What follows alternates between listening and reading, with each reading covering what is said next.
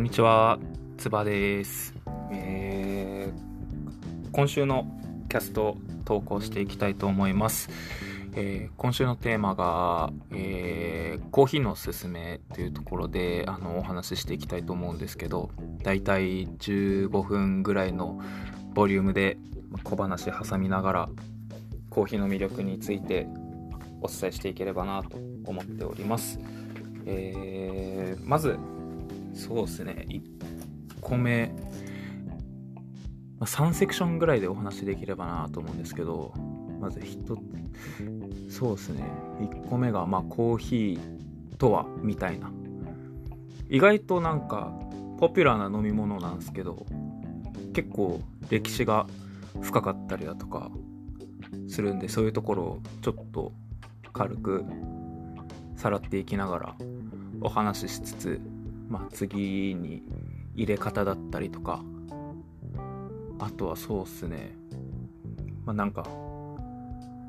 コーヒーを飲むことによって得られるそのプラスの効果みたいなそういったところお話ししていこうかなと思います。どうぞお付き合いいただければ幸甚です。はい。じゃあ早速いきましょう、えー、まずコーヒーのま、コーヒーとは何ぞやみたいなところなんですけどまああの黒い飲み物です。はい。まあ眠気覚ましとかねそういう時になんか飲む方いらっしゃると思うんですけど結構あれ歴史が深くてですね。いろいろえっ、ー、とね最初があれ何世紀ぐらいだったのかな。結構10世紀ぐらいにはもうコーヒーっていうものがなんか文献とかに出てきてるみたいで最初はなんかそのお医者さんが何でしょう病気の人とかになんか飲ませてたみたいなんですよね。なんかそういうやっぱカフェインの効果とかで元気になっちゃうみたいなね。でそういうのがあるからそういうなんか需要競争的な部分でなんか飲ませてたっていう記述があるみたいなんですね。で、それが大体、え、ー、と、西暦900年ぐらいの話みたいです。で、そっから、まあちょっと数百、まあ、200年、300年ぐらい特に出てきてなかったんですけど、コーヒーの起源っていうのが大体、えっ、ー、とね、あれどの辺なんだろう。アラビア地方えーと、今でいうところのサウジアラビアよりちょっと南の方あれどの辺なんだろう？ちょっと忘れちゃったんですけどあの辺らしいんですね。でそのまあいろいろ諸説あるんですけどなんか僕が見つけたのがなんすかねあのその干木枯れ木みたいなのを食ってるヤギがやたらなんか興奮状態になるらしくて。でそれを見つけたその農家の人がどの木食ってんだってところで探してみると、まあ、それが今でいうところのコーヒーの木だったらしいんですね。で最初は別にコーヒーっていう、まあ、なんか飲み物として飲まれてたわけじゃなくてさっきも言ったようにあのお医者さんがあのーまあ、お薬として飲ませてたりだとかあとはその農家っていうかそのヤギ飼ってた人はスープなんか煮出し汁みたいな感じにして、まあ、スープとして飲んでたらしいんですよね。でまあそっからまあいろいろなんでしょう。名を変え形を変えまあそうですね。いろんな人に飲まれるようになってで、まあ、そういう貿易とかが盛んになった頃にその苗木をいろんなところに、あのー、持ち運んで今のようななんかそのコーヒー農園みたいな形が始まったらしいんですね。ほんで、まあ、国大、まあ、そこから普通にコーヒーとして飲まれるようになってでコーヒーのそのなんか潮流というかその潮目みたいなのってまあなんか3種類ぐらいあって、まあ、えっ、ー、とファーストウェーブセカンドウェーブサードウェーブって言ってあのー、まあ流れが3段階ぐらいあるんですけどえー、とまずそのファーストウェーブが来たのが、えー、と1900何年頃だろう？もう本当に1900年代初頭ですかね。本当に一次大戦あの第一次世界大戦とかその辺の頃にあのインスタ インスタントコーヒーがあの出始めた。そのファーストウェーブっていうのはあのそのインスタントコーヒーが台頭している時代のことを言うんですけどでこれ結構知らない人多いと思うんですけどインスタントコーヒーって実はあの初めて作ったの日本人なんですよ。その液状化したそのコーヒーを、まあ、その固めてみたいな。でそれで粉末状にしてっていうそういうあの作り方をしたのが初めてはあの日本人が初めてらしいんですね。でそれをアメリカに持ち込んで売ったところあのすげえヒットしたってところなんですけどその時ちょっとその日本人がやらかしちゃったのがあの特許を取得してなかったんですね。でアメリカ人の人にかっさわれちゃかっさらわれちゃった。っていうちょっと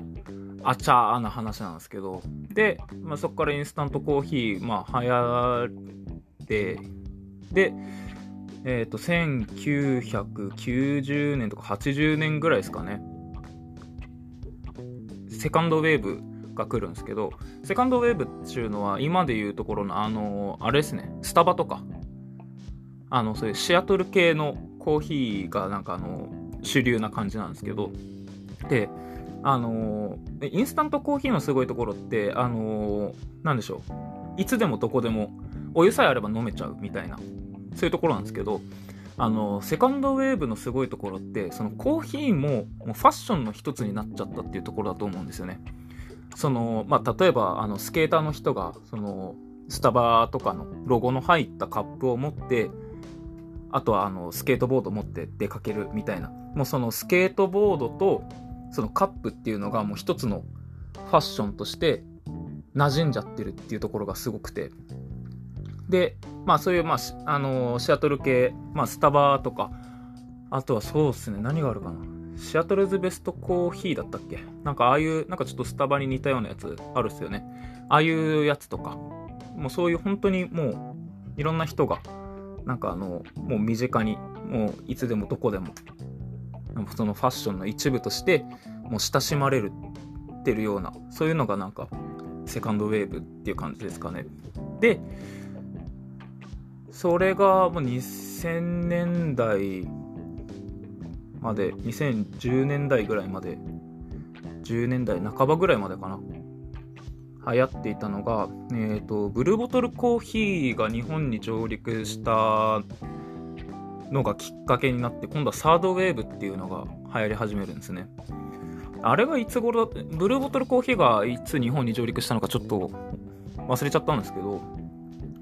で、サードウェーブっていうのは、その豆を自分で選んで、自分の入れ方で、みたいな。なんかその入れ方にも、その、もともとのその豆みたいな、もその豆にもこだわるっていうのがサードウェーブ。本当にすごい、あの、自分の好みの一杯を作るみたいなのがサードウェーブなんですけど、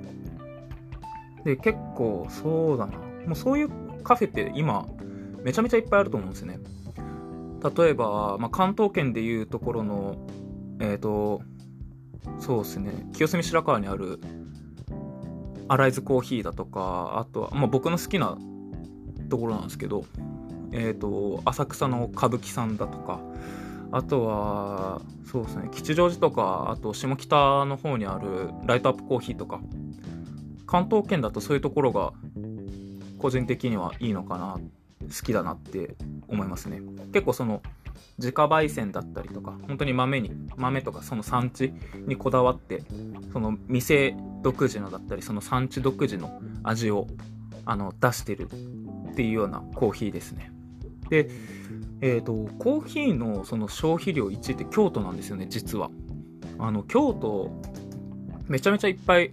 あのー、そういうサードウェーブ系のカフェが多くてまあ多分京都の人だったらみんなが知ってると思うんですけどあの六葉社とかねあそこももう本当に何30年近くやってるのかな本当に歴史のあるあのカフェですごいあの内装だとかそういったところも凝っててすごい素敵なところなんですよね。とか、まあ、京都で言うと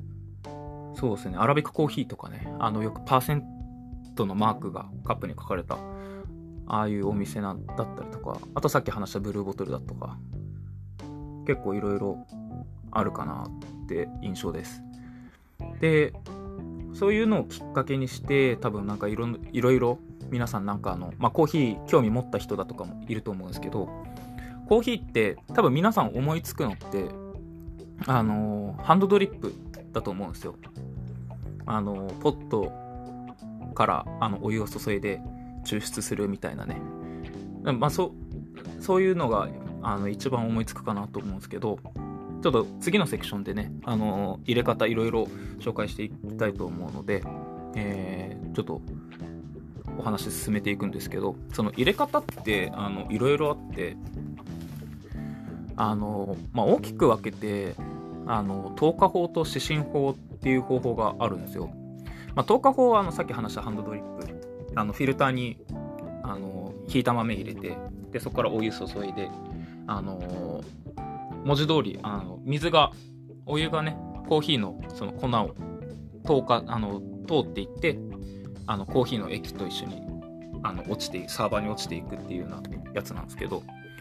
あと指針法があの豆をあの浸しお湯に浸して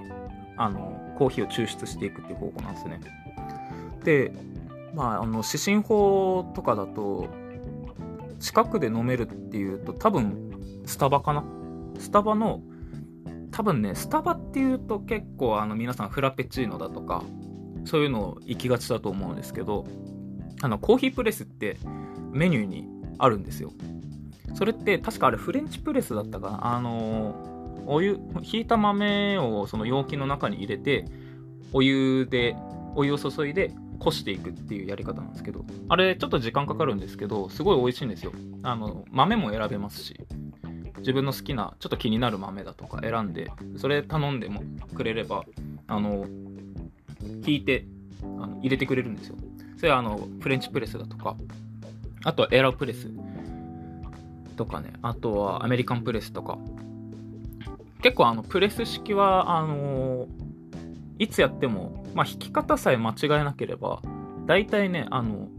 同じ一定のうまみを出せるんで結構失敗しないのでやりやすいかもしれないです。なのでこれからなんか自分でちょっとコーヒーやってみようかなとかって人は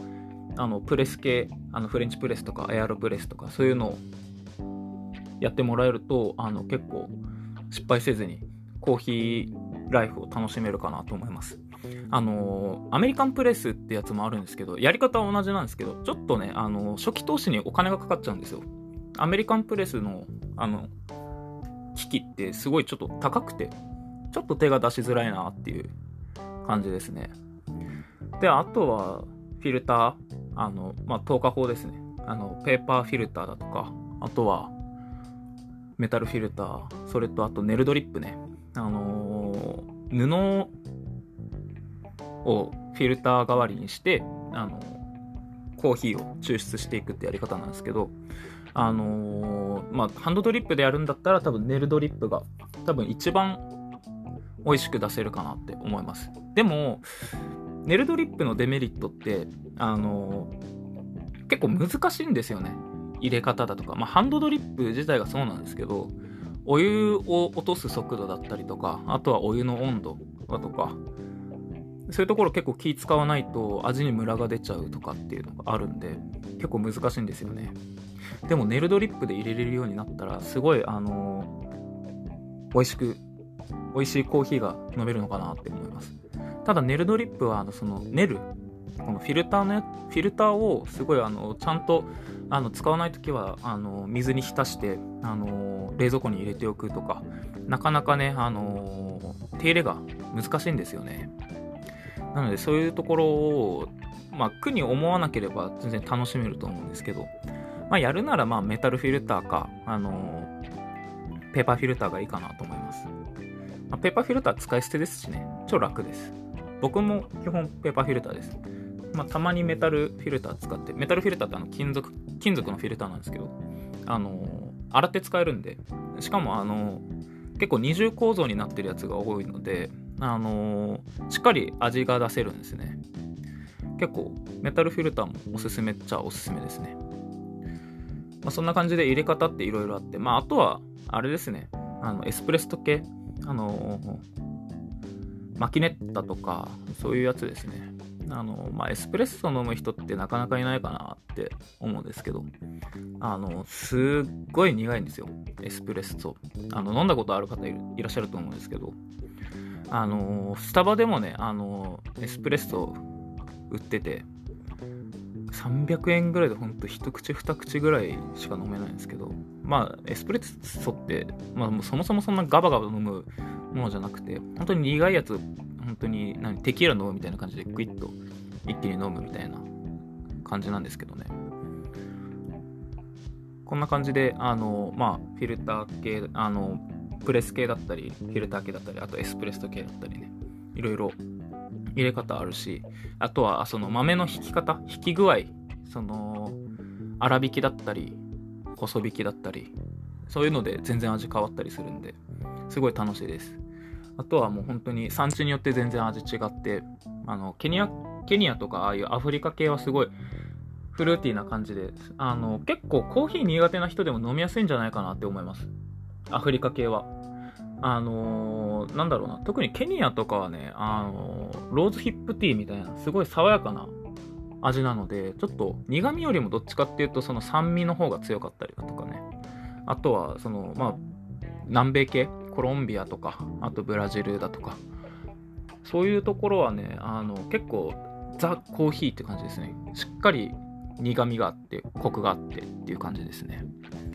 あとは東南アジア系あの、まあ、インドネシアかな代表的なもの。僕結構インドネシアのやつ好きで。あのすごい美味しいんですよね。あのすごいすっきりしてるんだけどあの苦味とかもちゃんとあって。であの鼻に抜ける感じがすごいあのハーブとかそういう薬草みたいなすっきりしたあの味だったりするので結構たくさんまあたくさん飲むことってないと思うんですけど僕結構たくさん飲んじゃう方なんでたくさん飲んでもそんなになんかあの気分悪くならないですね。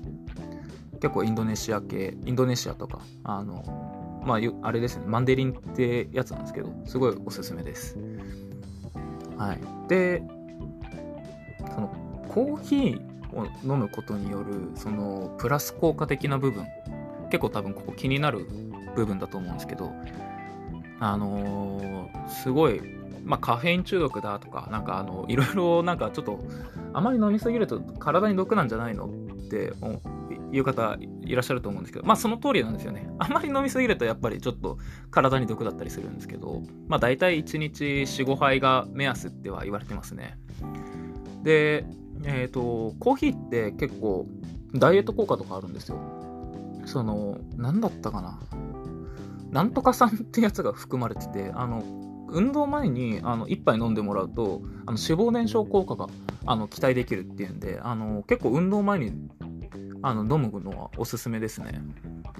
とかあとはあの抗酸化作用を抑えてくれるんであのココアとかにも入ってるようなそういうなんだろうポリフェノールとかにも含まれてるなんかこれもなんとか酸ってやつなんですけどあの抗酸化作用を抑える効果があるのであの老化防止とかにもつながるんですよね。だしあとはそのコーヒーの香りそのアロマの香り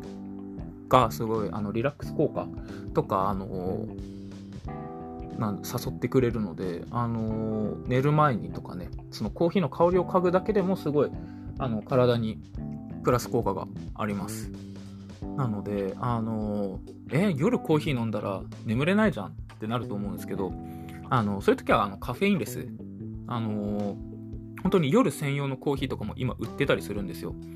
僕、あの、グッドナイトコーヒーだったかな。なんかそんな感じの名前のやつ、一時買ってて、あのー、なんだろう、折り紙って、あの、なんドリップバッグにあの入ってる5パックぐらいのやつ、あの、アマゾンとかで売ってたりするんですけど、それあの結構コーヒーの味しつつも、ちゃんとカフェインレスなんで、あのー、すごい美味しいです。なのでこう、あのー、寝る前とかにねそういう本当に夜専用のやつなんで寝る前にあのリラックス効果を高めて就寝する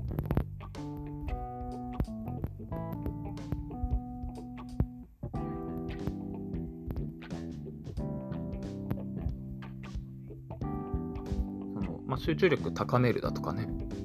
あるので、あのまあ、勉強だとか、まあ、これはね、あのもう本当に皆さん、もう基地のあの情報だと。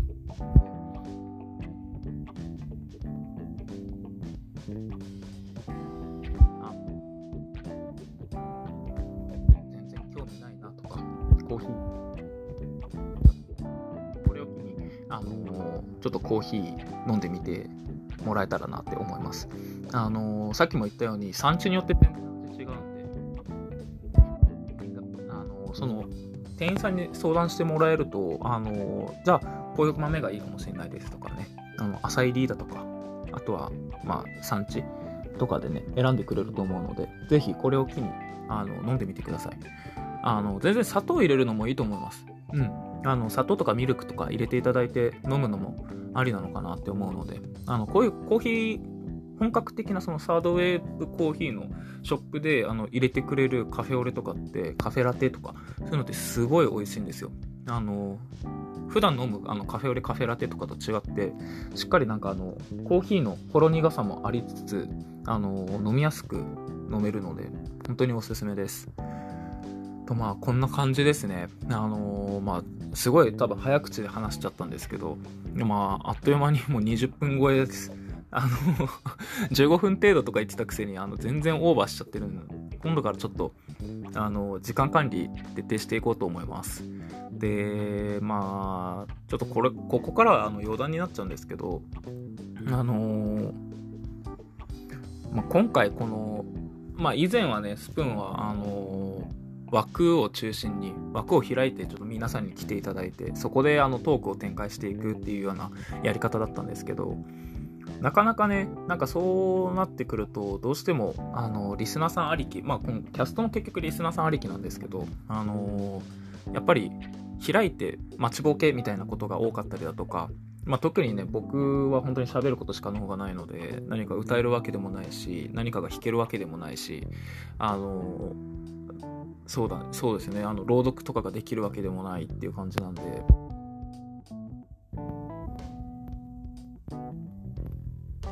何か話題振ってもらわないと、全然喋れないみたいな。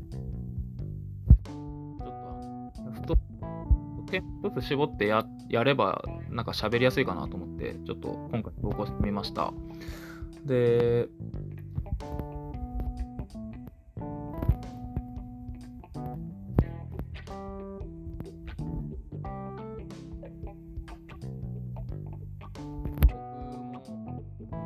今はね、全然多分喋りだとか、あの、変ですけど、今後、あの、ちょっと、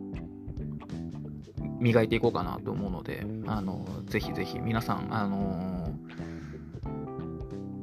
なんでしょう。あの、聞いていただければと。いうか、まあ、頑張ります。これからも、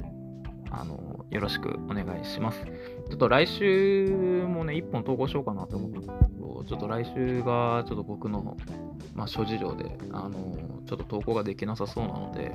あの再来週、次の、再来週の土曜日ですね、あの今月末、27ぐらいかな、ちょっと投稿しようと思います。また、あの一つテーマ決めて話していこうかなと思うので、ぜひ聞いてみてください。